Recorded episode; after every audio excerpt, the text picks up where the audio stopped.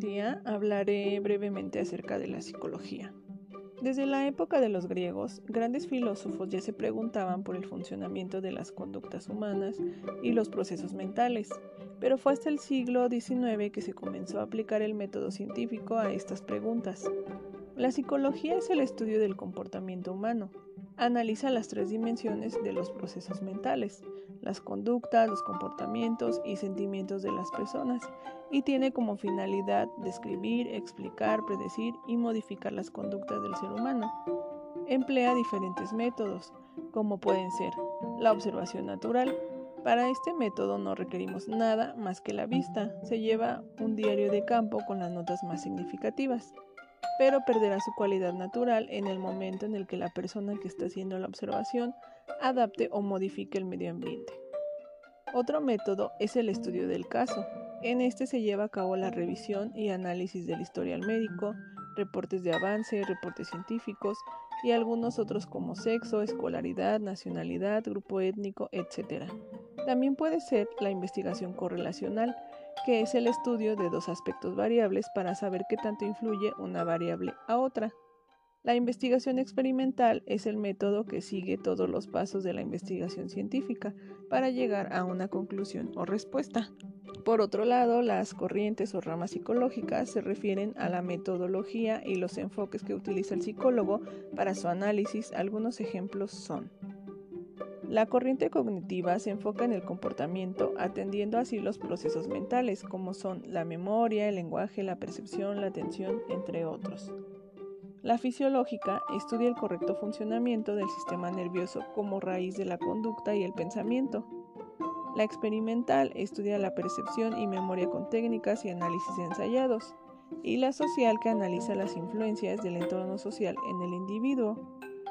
Otro concepto importante en el estudio de la psicología son las teorías psicológicas, que proporcionan modelos para entender los comportamientos, los pensamientos y las emociones humanas, entre las cuales se encuentran Teoría del psicoanálisis, desarrollada por Sigmund Freud.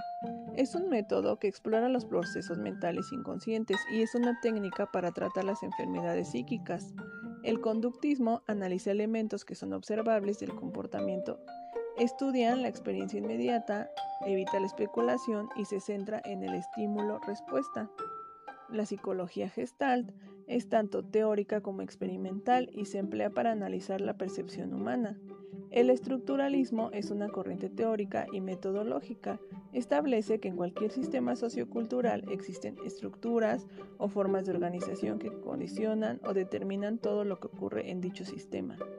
El funcionalismo considera la conciencia de las personas como una corriente que está en continuo cambio, que refleja las experiencias particulares de cada uno y no puede ser dividida para su estudio. Esto por mencionar algunas.